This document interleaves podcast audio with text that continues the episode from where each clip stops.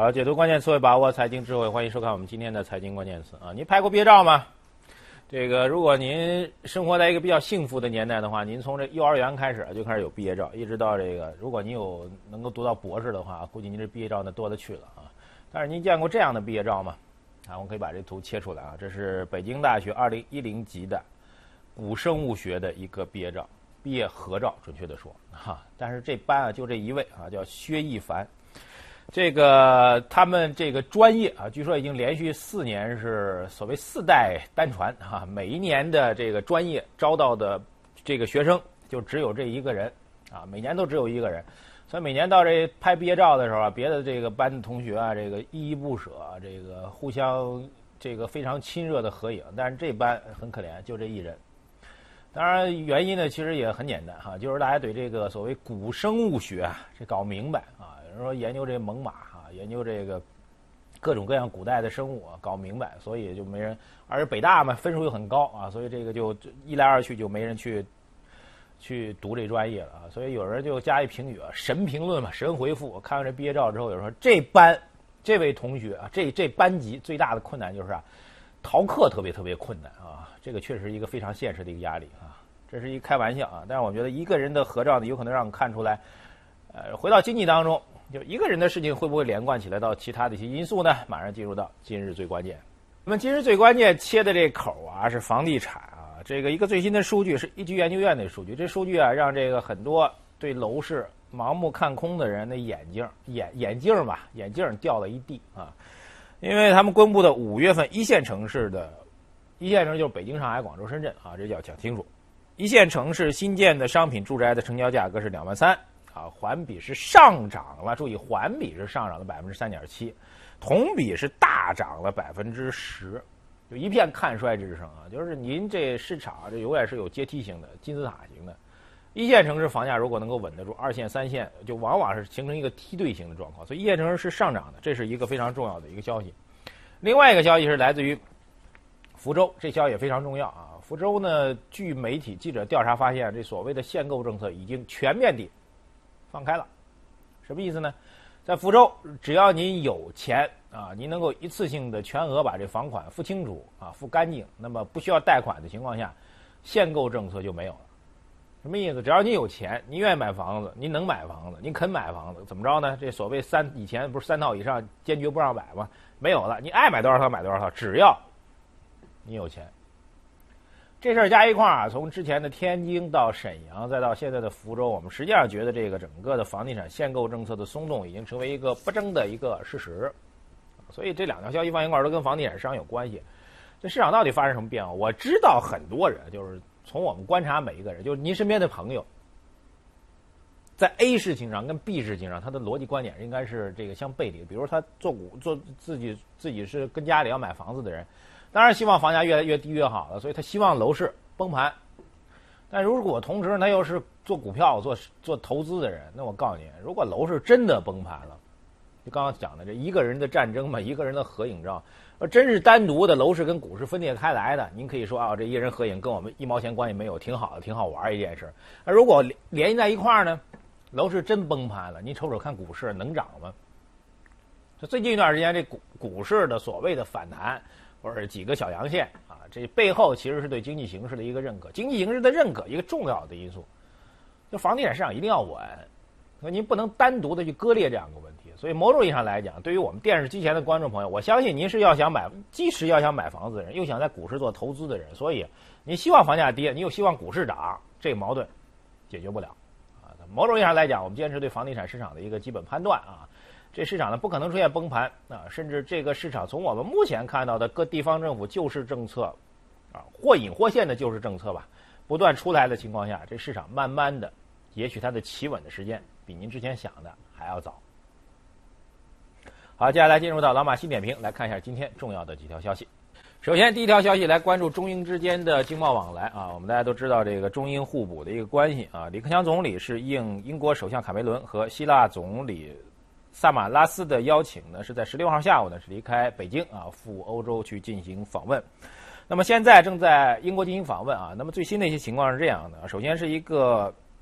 签署相关合作协议，大概中英双方已经签署了数十项的政府和商业的协作合作协议，总金额已经超过了三百亿美元啊，又是一个大单啊，当然是几十项啊，但是我们认为是一个大单，就访英带来的一个大单。然后李克强总理在十七号的时候是在伦敦的自然历史博物馆出席了这个中英双方工商界的一个欢迎晚宴啊，在这次欢迎晚宴当中呢，李克强总理是发表致辞。致辞当中有这样一句话，我们觉得非常重要啊。他说呢，访英的行程不到二十四个小时，已然是硕果累累啊。就我刚提的三百亿的这合作嘛，三百亿美元的合作啊。中英双方签署了多项政府间和商业协议，但是后面一句话就是经常您听词儿啊，前面的都虚的，但是一转折最重要啊。克强总理这样说，他说，但是这不是简单的买卖关系，而是有质量更深入的投资关系。中英双方的合作不仅仅是双赢。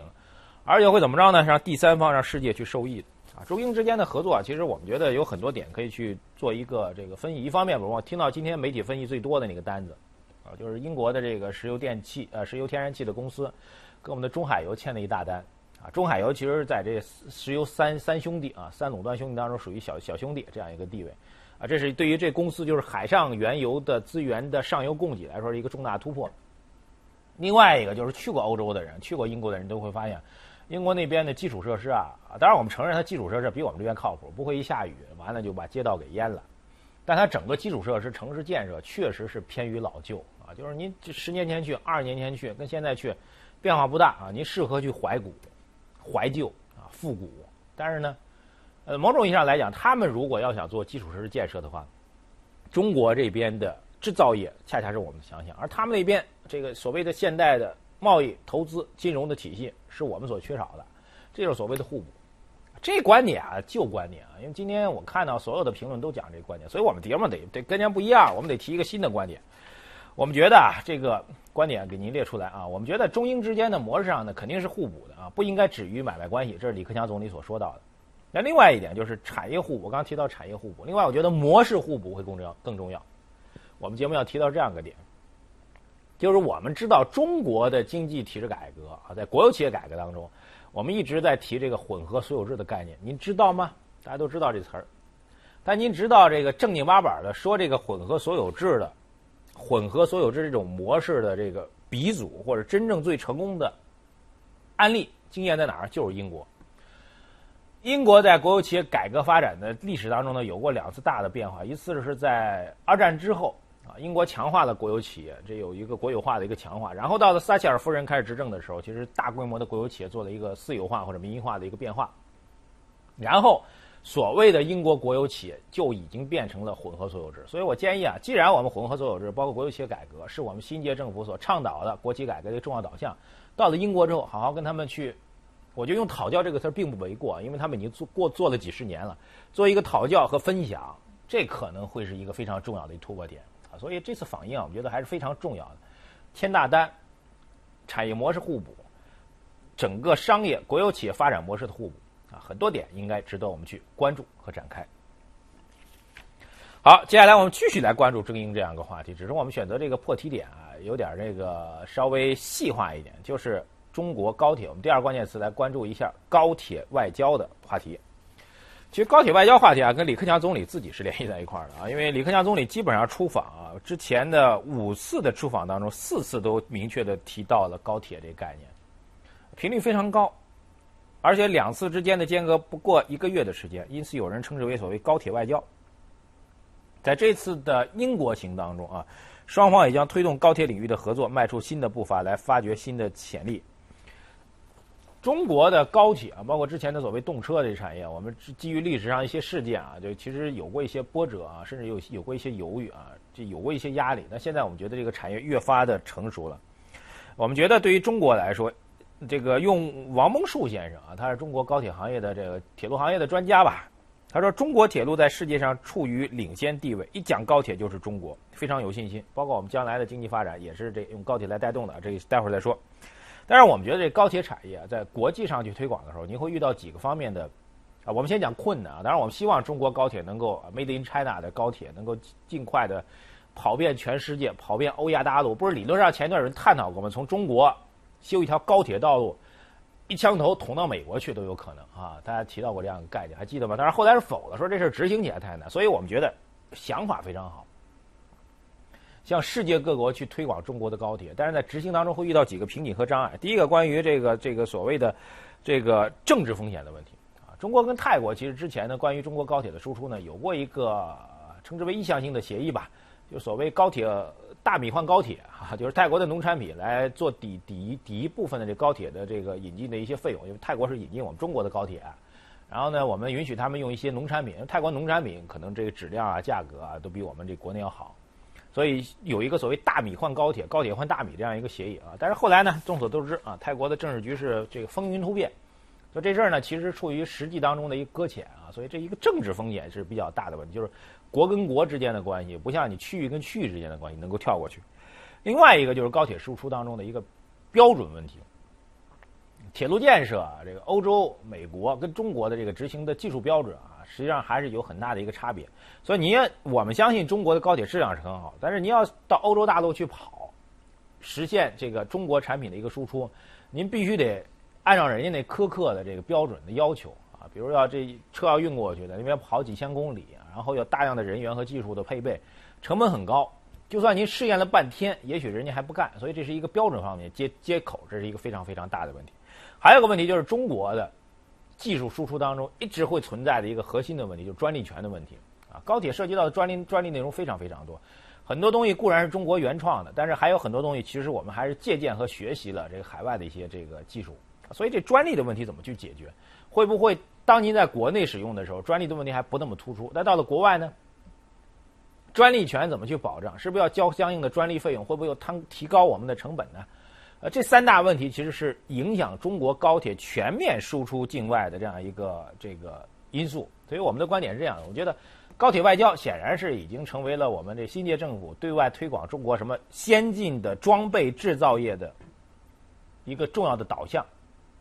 高铁是一个高技术的东西，所以高铁外交的背后实际上是中国装备制造业的升级。但是国际投资贸易当中的困难，你也不能过于低估啊。我们这方面就是政策导向是一方面，但是执行方面还会有一些现实的压力。如果再提一句的话啊，当然跟这高铁外交没关系了啊。这个我们看到的数据，今年上半年以来啊，铁总就铁路总公司发行债券的融资规模已经超过了一千一百五十亿，微刺激调控政策。高铁是一个重要的抓手啊，所以这一点我提醒你，就是实际上是国内宏观调控。我们觉得高铁铁路建设仍然是国内宏观调控的一个重要的抓手，供您做一个参考。就是您看宏观经济的话，将来可盯一下，同样是基础设施建设，将来的突破能够给中国经济起到什么样的带动作用。好，接下来我们来看今天的第三个关键词啊。说实在，这也不是一个新闻，那我们觉得应该是一个比较应景性的事儿啊，世界杯。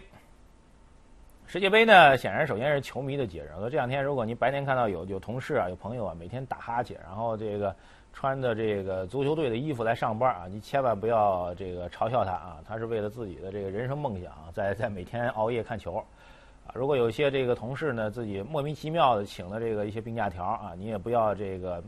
认为他真的生病了去家里看人家，说不定人正跟家里睡觉，或者晚上正在看球呢。那世界杯真的来了啊！对于这球迷来说，这一场狂欢。我们今天要给你盘一盘的，就是类似于这种体育经济啊，类似于足球这种体育经济，会给什么样的行业和领域带来机会呢？它不是一个严格意义上的一个新闻啊，但是我们觉得有很多点可以给您来分享一下。惯例上来讲啊，就看球的时候人们要喝酒啊，然后这喝酒啊有讲究，一般看体育比赛啊，人们不喝那个红酒啊，不大喝红酒，红酒显得太高雅装，也不喝白酒啊，万一白酒喝多把自己灌醉了，球还没看好是吧？所以比较好的方法呢是喝啤酒啊，清爽，而且您多喝点比较兴奋，多碰个杯，动不动干上一杯也不影响。所以，这个体育赛事直接带动的一个消费领域就是啤酒啊，包括这个整个体育赛事赞助最多的，像这个百威英博啊，包括国内的这个青岛啊、雪花啊、燕京啊，其实他们都对这个体育赛事是非常非常关注的。所以这个是一个直接的一个这个产业的一个带动。另外一个，其实我们这届世界杯跟往常的，包括奥运会在内，包括上一届世界杯在内，我发现有一个很大的变化，就中国的因素，第一个，依旧在世界杯和体育赛事当中，中国的制造的因素依然在这赛事赛场当中比较明显的啊，包括这个上次南非世界杯的时候，那个吹的那个那个号啊啊，乌祖拉那玩意儿全是中国生产的。这次在巴西世界杯当中使用的球也是中国生产的。但是我们最近看到的一些消息显示，就是有所提升。就第二点我感觉，就是中国传统制造仍然在其中。那中国这次传统制造的技术因素和专利因素特别特别多，啊，很多的一些产品是指定是中国的某一家企业限定来生产的，而且它拥有一定的专利和技术权限。这是我们觉得是中国的传统的，你可以认为是低端的制造业出现了一个明显的升级。啊，这点我觉得是非常非常好的一件事情，就是企业民营企业不再是简单跟那儿每天哭啊或者叫，觉得这我们没出路了啊，这我们突破不了，因为没钱没积累，然后你又让我们产业升级，怎么升呢？很多时候是逼出来，所以我们觉得这次包括义乌在内的，今年一度义乌海关出口巴西货值达到六千四百二十二万美元，同比大涨百分之十五点八，其中很多都是跟世界杯的因素是有关系的。此外呢，其实抛开这点，就是如果从世界杯大赛的这个。投资角度来讲，谁赚钱最多呢？其实这一点我觉得是蛮痛苦的一件事情。就是您您经常会有人说吧，这比如某某著名的体育频道啊，他们这个广告赞助商呢被称为福建晋江频道。您知道这事儿吗？就国产的大量的体育品牌都来自于福建晋江啊。福建人这个做生意能力很强，有人做钢铁，有人做石材，有人呢做体育服装，哈。所以这个福建的晋江呢是大家伙都在那做体育服装的。但是到了这真正的国际体育赛事当中啊。这个所谓体育服装、体育品牌赞助仍然是谁呢？耐克和阿迪的天下，撼动不了。包括国产的这个，您看到大量的每天在体育频道投投品牌、投广告这些品牌，仍然去很难去改变这种格局，甚至他们的这个存货量压力很大。提到另外一个商机啊，就是一直被称为乌鸦嘴的这个贝利先生啊，现年七十三岁的球王贝利，您甭说人乌鸦嘴，只要有名，这世界只要有名就能赚钱。所以贝利先生啊。二零一四年广告费的收入就达到了两千五百万美元，这就是本事啊！所以猫有猫道，狗有狗道，看你怎么去赚钱了。所以我们的观点，世界杯带来的商机其实是可以预测的。刚才给您提到的这些方向都很准确，但是股市的魔咒呢？带一句，我们觉得股市的魔咒今年有可能会被打破，因为我们觉得经济形势和趋势的预期或许比您想象中的还要好。好，接下来看一下今天的财经热搜词。